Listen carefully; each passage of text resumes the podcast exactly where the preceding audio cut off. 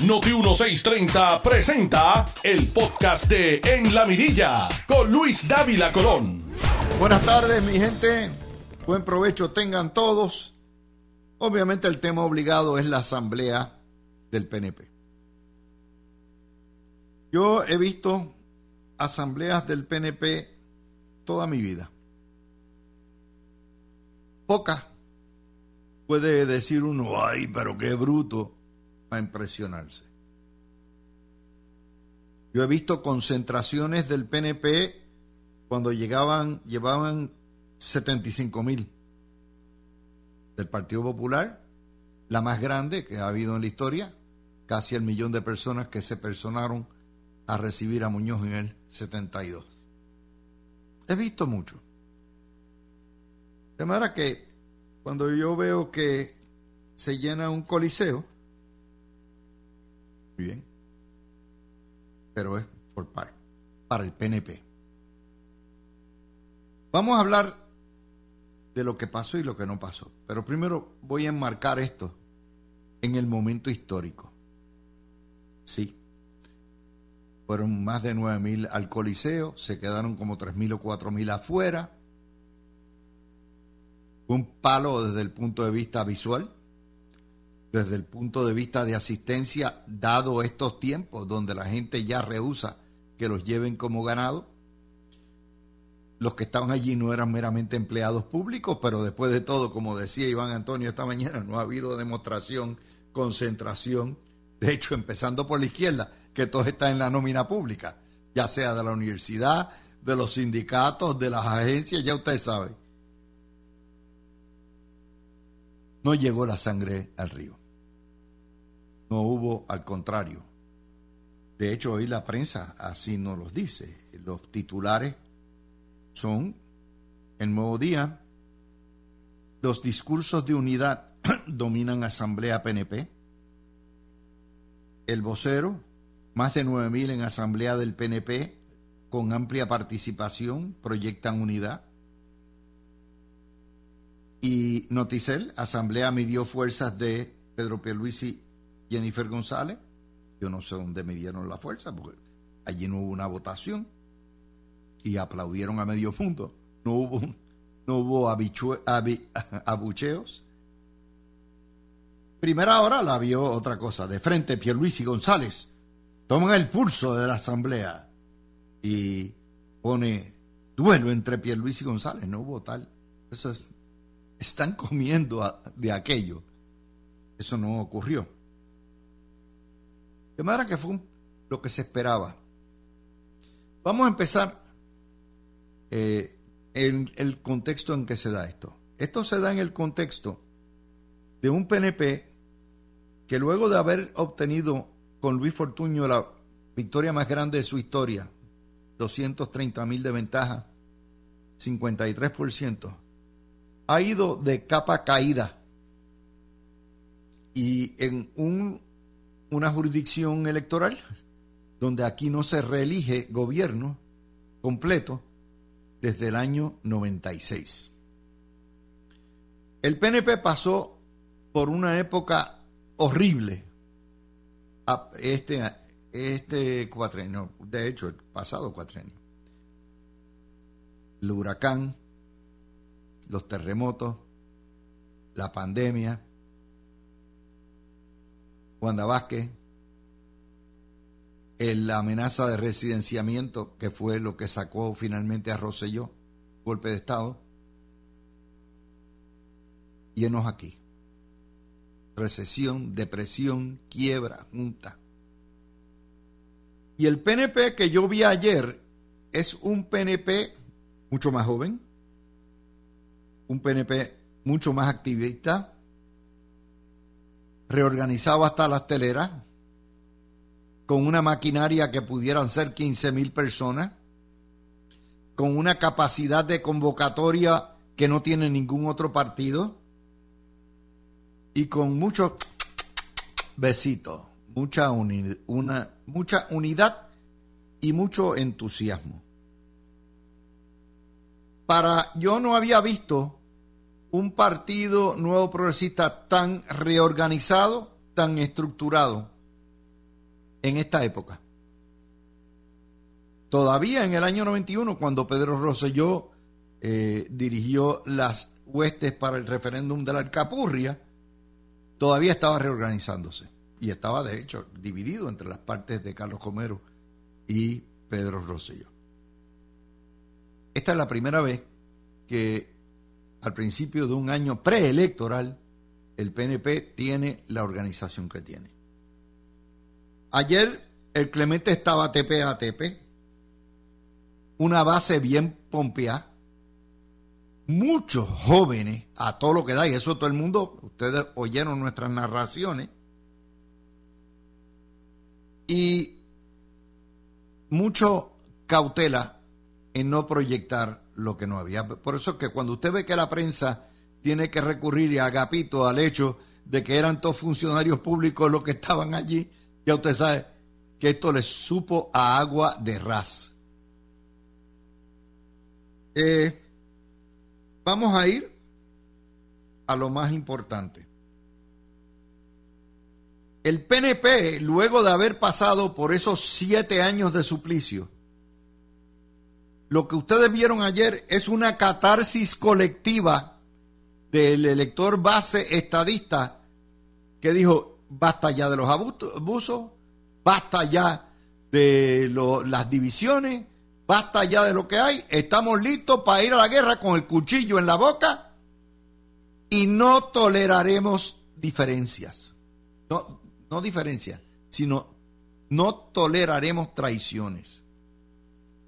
El mensaje, y yo oí distintas estaciones, pero particularmente Noti uno, de la gente y de lo que vi por las redes es, no rompan, no lo dañen.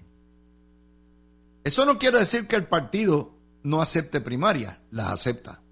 De hecho, el partido de las primarias es ese. Pero lo que la gente ayer le envió al liderato del PNP es, no lo dañen, no queremos divisiones, ese es el, el mensaje. Aplaudido el gobernador, aplaudida la comisionada, aplaudido Tomás Rivera Schatz. Hasta Johnny Méndez fue aplaudido. Y eso nos trae otra gran lección. El esbirro del nuevo día que hizo la encuesta y que pretendió pasar gato por liebre para dividir el partido y provocó todos estos conatos de una primaria, todo esto, no contaba que la gente ya sabe los trucos. Ya le tienen medido el aceite a la familia Ferrer y a los truquitos. Y no se dejan manipular por eso. Yo les dije a ustedes que además de esa gran catarsis ha venido por la terapia de choque. Al PNP le han dado terapia de choque. Y él los hay. Y estamos viviendo en un momento con un gobernador que pisa blandito, que no es un gran líder de masa, que no es un gran orador, pero que tiene un récord. Y como yo les he dicho mil veces, yo tengo mil diferencias con Pedro Pierluisi, pero no voy a regatearle lo bien que ha hecho, las cosas que ha hecho bien. Y tengo mil diferencias con Pedro Pierluisi como estadista de vocación yo. Pero Pedro Pierluisi ayer consolidó su partido. Y quien único puede destruir al PNP es el gobierno federal. Ya lo ha hecho en el pasado. Es el gobierno federal. En este momento no hay comparativa alguno si el Partido Popular no pudo llenar un gallinero en Trujillo Alto, no pueden producir una cosa como esta. Y yo creo que el PNP tiene una deuda de gratitud con Edwin Mundo y con Vanessa Santo Domingo, que son los que se han dedicado a reestructurar, a cambiar y a retener ese partido al punto que tiene un ejército de 15 mil. Eso es lo primero. Ayer el discurso más importante no lo dio el gobernador, lo dio Jennifer González, porque fue un, discurso de un compromiso inquebrantable con la estadidad. Pero ¿sabe qué, qué fue? Pasó desapercibido. Porque ahí viene el orgasmo de las masas. De por ahí viene y todo lo que de eso, que tomó como 10 minutos la recepción. Ahogó el mensaje sustantivo que tenía la comisionada. La que habló de verdad de la estadidad era la comisionada. Pero como estaba el emborujo este de las primarias, esto se llama una preelección, ¿verdad? Prematura. Pues se perdió. Como el mensaje del gobernador de los logros, se perdió porque estaba todo el mundo pendiente a eso. A mí, el huevo de la, para mí, la, de la asamblea fue ver a Johnny Méndez hablar bien de Pedro José de Ricardo José el que resultó ser uno de los principales verdugos de la gobernación de Ricardo José diciendo, no, no, porque Ricardo José está aquí y todo el mundo aplaudiendo, lo que nos trae a otro punto.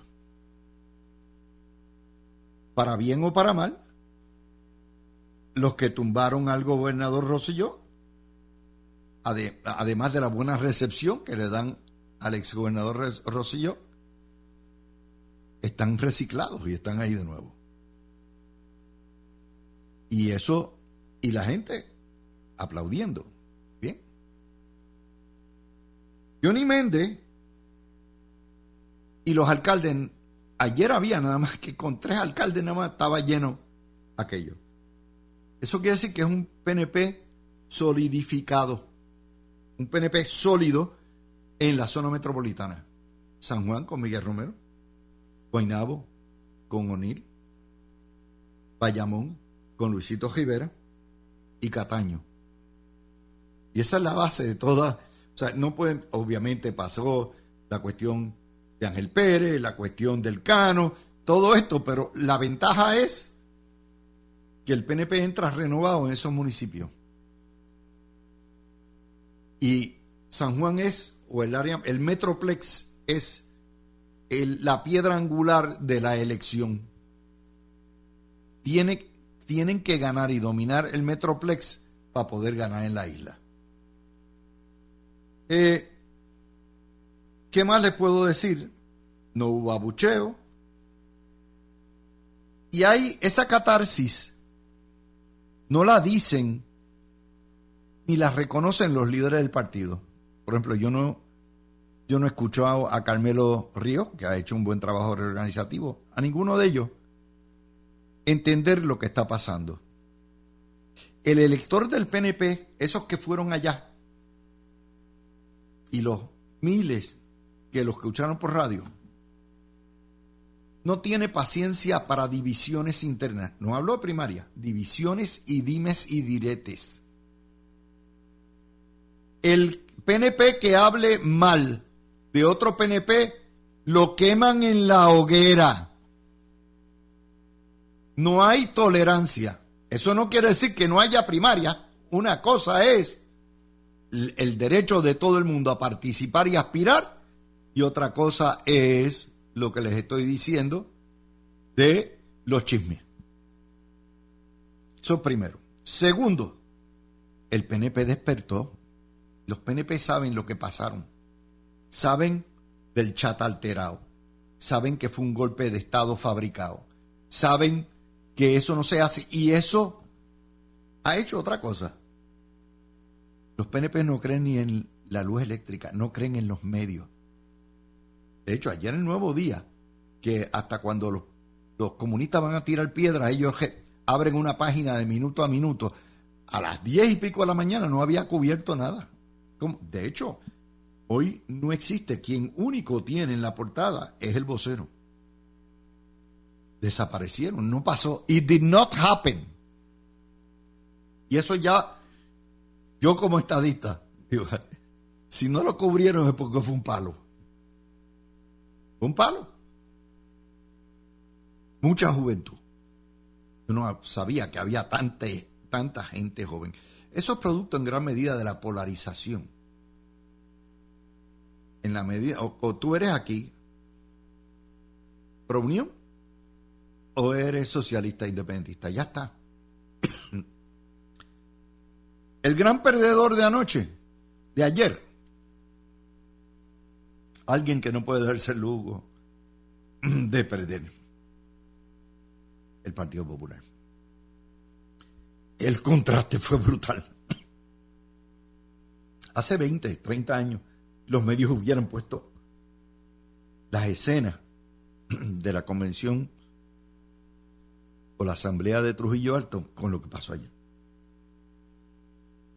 Y es que el PNP, el elector de base, entiende que el Partido Popular es un partido que se murió, que está, que lo que ofrece es regresar a 1940, que no conecta con la gente y que va camino a ser el tercer o cuarto partido de Puerto Rico. Y que el verdadero enemigo es el comunismo. Es el control, la dictadura de los medios. Por eso es que ayer cuando hablaban del Partido Popular, es que los políticos del PNP no se han actualizado con la base. La base sabe más que todos ellos. Sabe lo que está en juego. Aparte de que se hartó de coger bofeta, y ayer en ese acto de desafío, en ese acto que es una catarsis,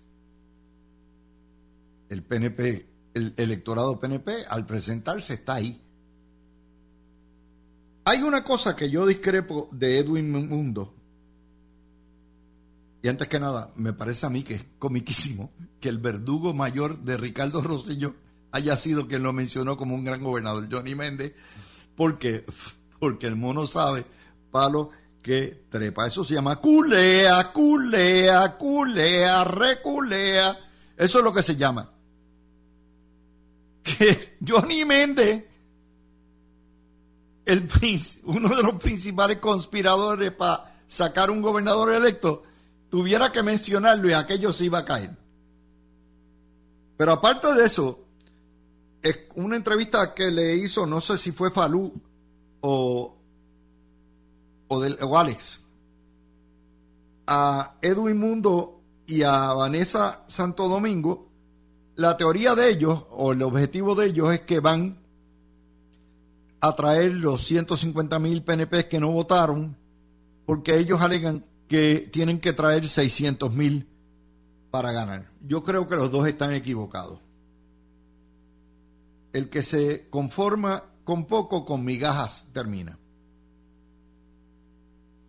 No son los PNP que dejaron de votar en el año 20 por la pandemia.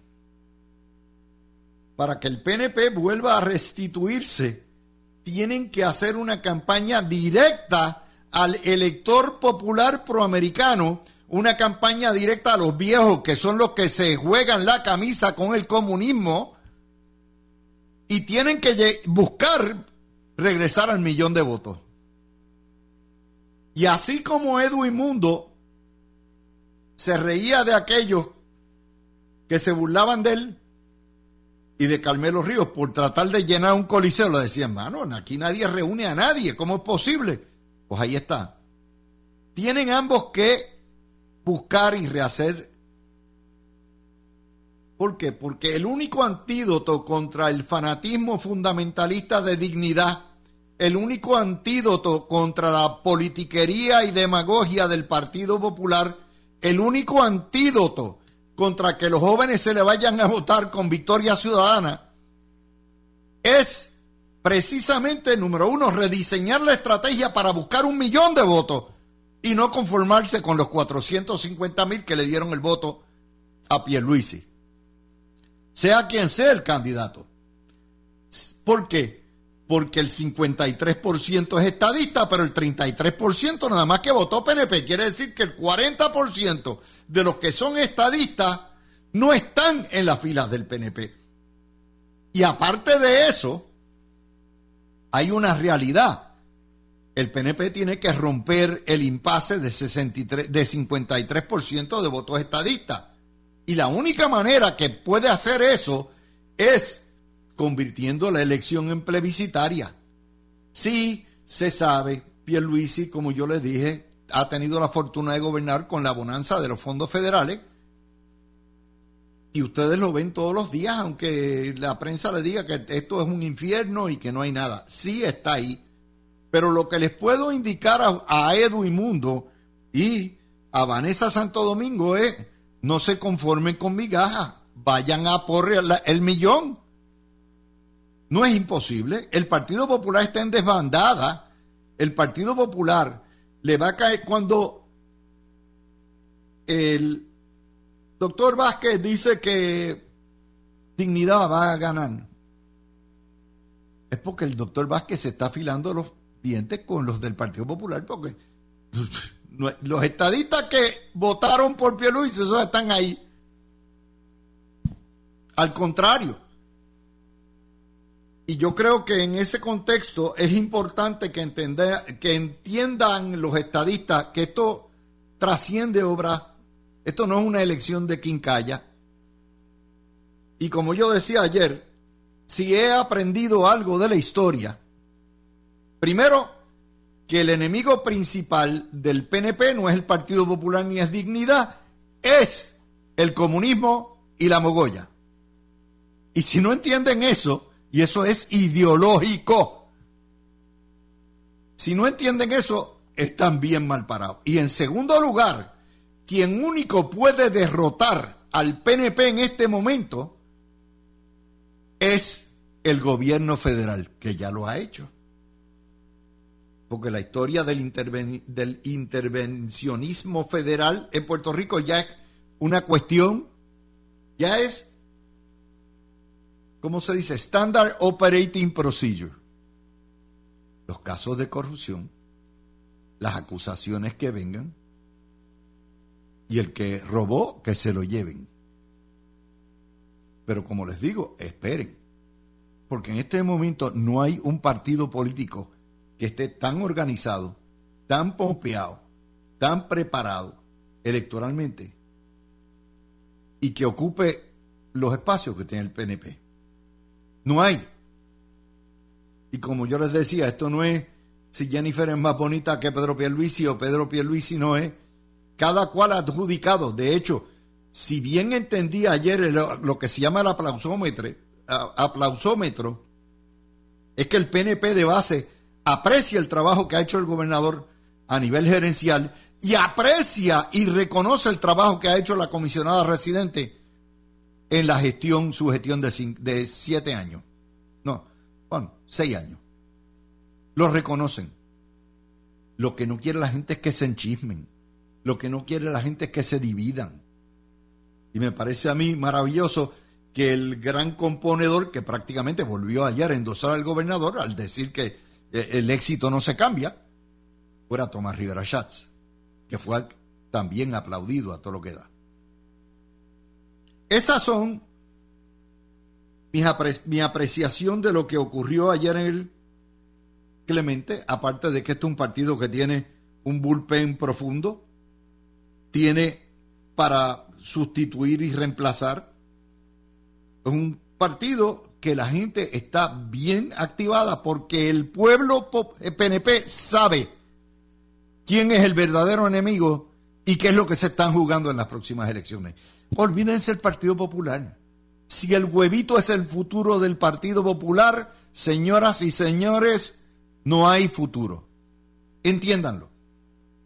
Con eso, mi gente, hacemos la pausa y venimos con el análisis de las demás noticias. Tú escuchas el podcast de En la Mirilla con Luis Dávila Colón por Noti 1630. De vuelta con ustedes, mis amigos. Vamos a hablar ahora, dijimos un poquitito de la convención, la asamblea, no es la convención realmente, pues a prácticamente año y medio, más, casi dos años de la elección, el PNP se ve sólido. Solamente los federales lo pueden tumbar con casos de corrupción. Yo soy de los que creo que si de aquí a Navidades no hay, no se radican casos de corrupción grandes, no habrá primarias, por lo menos para la gobernación en el PNP, y que todo el mundo, pues en vez de jugar sillas musicales, irán como están al esencialmente a la elección donde su primer o el contendor más importante es el independentismo coaligado. De hecho, ayer salió también que hasta el doctor Mellado, que ha sido un tremendo secretario de salud, pudiera aspirar a la comisaría si Jennifer González no se tira. Ese, ese globito básicamente tiene dos propósitos, es decirle a Jennifer González, el que se va a Paguadilla pierde su silla, y número dos, decirle a Ricardo Rosselló, Rosselló, no te vistas que no va, que aquí quien viene es el escogido, que es Mellado. Son dos cosas que hay que sacar de todo esto. Vamos a ir ahora a los temas periferales que son de estatus también. Una noticia que salió el viernes en la tarde, tardísimo. La juez Taylor Swain,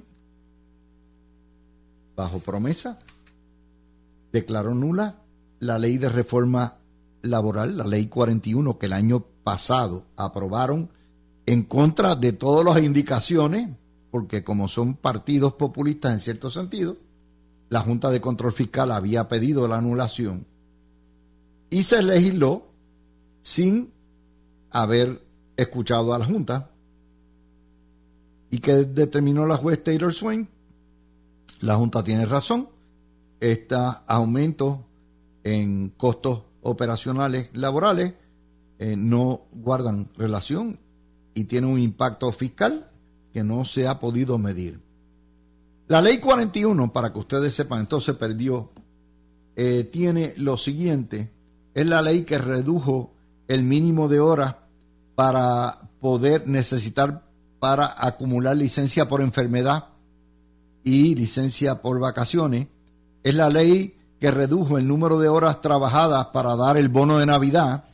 Es la ley que redujo nuevamente el periodo probatorio de 12 meses a, a, 9 meses, que revierte al patrono la presunción de prueba cuando despide a alguien y que aumentó la prescripción de las acciones por más de un año, entre otras cosas, y aumentó eh, las licencias de vacaciones y de enfermedad y las restituyó para el sector privado. Y lo que dice esencialmente la Junta es, como no nos dieron un estudio actuarial de cuál es el impacto esto, no solamente en los trabajos, los trabajadores, los eh, patronos, sino cómo eso incide en las contribuciones que se pagan y el consumismo que permite que aumenten eh, los recaudos del IBU, pues se fue. Esa es la noticia preliminar. De hecho, hay un montón de patronos que ya están en cumplimiento con esa ley. ¿Qué va a pasar? Revolú. Pero en realidad, la noticia detrás de la historia es ¡Qué bueno Herrera! ¡Qué bueno Herrera! Esto es una ley aprobada por los dos partidos mayores. Es decir, los dos partidos que representan el 70% de la población de Puerto Rico o el 65% ley firmada por la Asamblea Legislativa de la cochina, de la asquerosa, de la criminal y corrupta colonia, y se la volaron en pedazos. ¿Quién manda? Ah, pero allá van a protestar a fortalecer a la legislatura. Pues, estamos en una dictadura. Ustedes no quieren que la jueza Swain y que promesa, eh, que haya otra promesa cuando volvamos a la quiebra, y créanme, vamos a volver a la quiebra en menos de 20, 30 años, pues entonces, voten estadidad o voten república. Este es el tipo de noticia diariamente que hace que la gente abra los ojos. Señoras y señores, si usted tiene una jueza que vira patas arriba una reforma laboral que nos guste o no nos guste, aprobada por consenso, ya usted sabe, aquí no hay poder para nada. Por eso es que es tan importante que los empleados de la rama judicial que exigen aumento, con mucha razón, se negocie con la Junta. Es la Junta la que va a repartir. Y una vez esté negociado eso, entonces la legislatura puede aumentar los topes.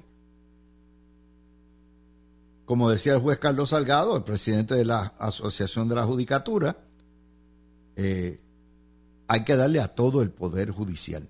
Y yo le dije que esto es una de las de las medidas más importantes que tiene ante sí la legislatura, el gobierno y la Junta de Control Fiscal. No eso, y contrario a lo que dice Mariana Nogales, que está en contra del aumento de los jueces, dice, no, no, a los trabajadores, a los trabajadores, son los comunistas. Los mismos comunistas que han sido beneficiados cuando protestan y los jueces de primera instancia les desestiman todos los casos que les radican en, eh, contra ellos, son los que muerden la mano que les alimenta y le dicen no a los jueces, no, eh, primero los trabajadores. La historia está en Noticiero el sábado, por si acaso no saben dónde está. El alcalde de Vieques, llorando, y oí la portada del Nuevo Día, no le pusieron el titular de primera plana a la convención, no, no, no, no. Hoy lo que puso el Nuevo Día fue Vieques Vieques ante violento inicio del año. Tres asesinatos. Hubo un año que hubo 17. Tres asesinatos en dos meses, multiplique eso por seis y vamos a estar por ahí cerca. Pero es de estatus. Los independentistas convencieron a los estadistas y populares que había que sacar la Marina Vieques. La, los narcotraficantes de los soles, que son venezolanos, son Maduro y Cabello y todos los que tienen eh, los dueños, son los bichotes dueños de esa narcoganga que opera en Puerto Rico, pues han hecho de Vieques un, un campo de tiro de los hijos de Vieques y mueren. Ese es, ¿verdad? El cartel de los soles. 20 años enos aquí. Otro camino de esos estrepitosos que nos llevó el socialismo y el comunismo para sacar la Marina de Vieques.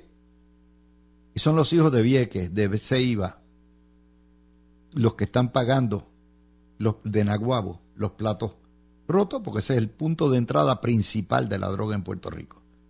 El este, el oriente. Otra noticia que está pegada al estatus.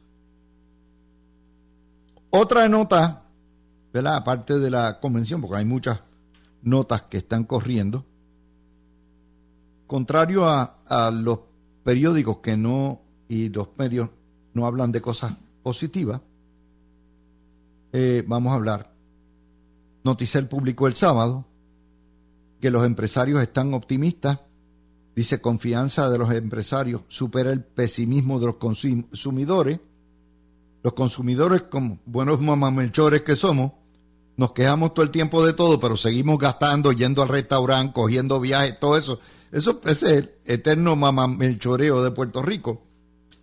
Pero lo importante aquí es que los empresarios, en una, un sondeo que hizo la Cámara de Comercio y Estudios Técnicos, José Joaquín Villamil, eh, de los economistas más respetados, 58% tiene nivel de confianza en lo que es la economía y 93% son empresas boricuas y 61% de los empresarios dice que estamos en recesión pero que la gente sigue gastando, 81% de los consumidores y el 74% esperan aumentar sus ventas o dejarlas eh, que no cambien en los próximos seis meses y el 88% espera aumentar órdenes de compra este año. Eso quiere decir que el empresariado, reconociendo que viene una recesión y que la pero saben que la inflación va a bajar y esperan años buenos. ¿Por qué? Por el flujo de fondos federales que está corriendo. Otra nota que da Noticel, la manufactura cerró el 2022 y abrió el 2023 en crecimiento. El índice de compras de los gerentes refleja expansión de la actividad económica manufacturera. Es con ese tipo de noticias de una economía que, aunque está bajo el embate de la inflación global, está echando para adelante gracias al suero federal que está entrando. Esa es una nota. Ahora, dos cosas les tengo que señalar. Esto salió en Metro el sábado. La Unión de Empleados del Fondo del Seguro del Estado dio un voto de huelga. Son 2.600 empleados que también están pidiendo con mucha razón aumento y deben darles aumento. Primero porque es una corporación pública aparte y segundo, más importante aún, porque en el Fondo del Seguro del Estado y la Comisión Industrial hay excelentes, buenos salubristas, médicos y todo eso que necesitan urgentemente también que se le haga la justicia laboral, la justicia salarial que se ha hecho en el resto del gobierno. Mientras tanto, el alcalde de Ponce está pagando lo, lo que ha sido la, la política homofóbica, la guerra de su señora esposa contra los vejigantes, eh, contra lo que es la comunidad LGBT. Y una vez usted pone eso, le dan la señal de la cruz. La historia está en la página 6 del nuevo día, estaba de ayer domingo. De ayer domingo. Otra de las notas que tenemos, la historia de dignidad, ayer también en la página 6, reiteran su crecimiento y futuro. César Vázquez, que es independentista y cree en la teocracia, dice, necesitamos un gobierno que no controle la sociedad. Pate. Si es que el partido de los indignos lo que quiere es precisamente controlar mediante legislación o impidiendo legislación. El partido de los indignos quiere controlar el cuerpo de la mujer limitando el aborto.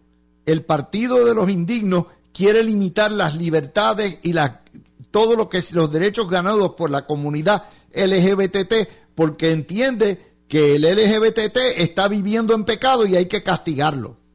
El Partido de los Indignos es la teocracia, es el equivalente de los talibanes y el, en Afganistán y el equivalente de los ayatolas en Irán.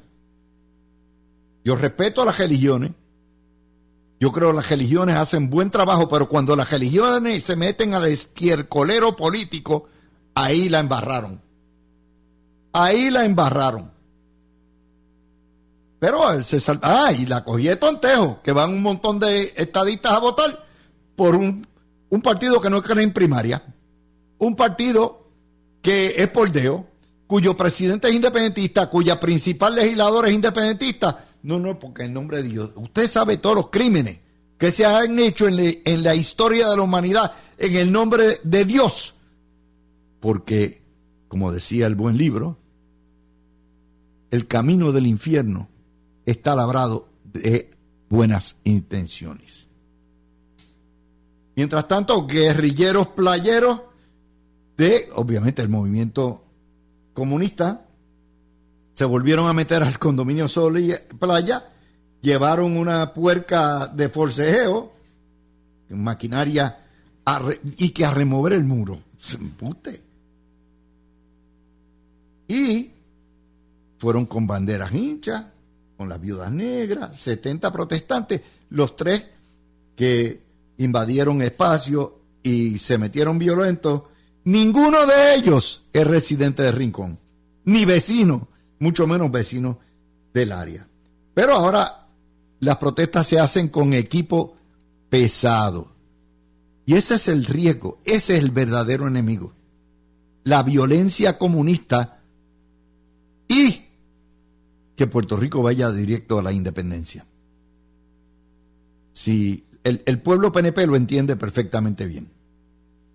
No necesariamente su liderato y su liderato, su más alto liderato. También otra de las notas, bendito Juan Zaragoza, ustedes lo escucharon, el hombre que goza, que goza, que goza y que goza, imponiéndonos los tributos más altos en la historia, está preocupado por la economía del país. Cuando San, Juan Zaragoza es uno de los hombres de mayor popularidad en el Partido Popular, usted sabe cuán jorobado está el Partido Popular. Cuán jorobado están.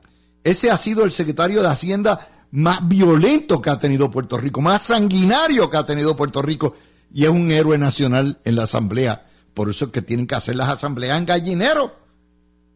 Él está muy preocupado y dice que va a evaluar el presupuesto a largo plazo eh, y dice que engaña al gobernador con ir en apelación de la juez Swain. Van a perderlas todas. Todos son unos populistas en ese contexto. Y esa es la hipocresía. Primera hora nos pone golpea la inflación a nuestros viejos sin chavos y sin salida. Sobreviven a duras penas. Si los dueños de primera hora apoyaran la estadidad, el problema de los viejos se resuelve así. Son cerca de 5 mil millones más nada más que en salud. Pero claro está, Juan Zaragoza es independentista y como buen independentista y primera hora, ¿verdad? Que son independentistas, la culpa es de este gobierno que no mantiene los viejos. Cuéntenme esa. Y como les decía, el alcalde de Ponce está en líos. Ayer hubo una columna de Antonio Martorell que criticó la teocracia y valía una tremenda columna de don Antonio Martorell, nuestro insigne pintor. También había otra columna, eh, la homofobia disfrazada eh, de terapias de amor. Otra columna buena de Mayra Montero. Ayer todas las columnas eran de independentistas en el nuevo día. Toje Gotay, Mayra Montero, Joana Josalí, Antonio Mortarel, Martorell, pero porque sean independentistas no dejamos de leerlas. Yo las leo casi todas. Y la de Mayra particularmente y la de Antonio Martorell me parecieron muy buenas. Aunque uno no tiene que coincidir, para tener una buena columna uno no tiene que coincidir con ella. Basta que sea un buen hilo conductor el pensamiento y que arroje otra luz. Al... Parte del problema que tenemos es que no queremos oír al adversario. No queremos oír lo que dicen los otros. Y es importante oírlo, aunque discrepemos. Bueno, son las 12 y 56 minutos de la tarde. Tú escuchaste el podcast de En la Mirilla con Luis Dávila Colón en Noti 1630.